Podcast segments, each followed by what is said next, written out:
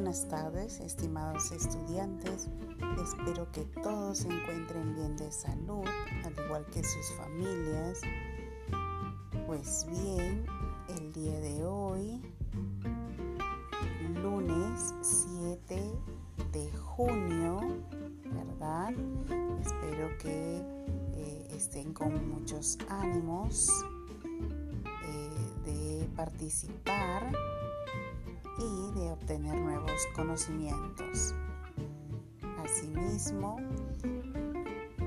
de desarrollar todas las actividades planteadas para el día de hoy.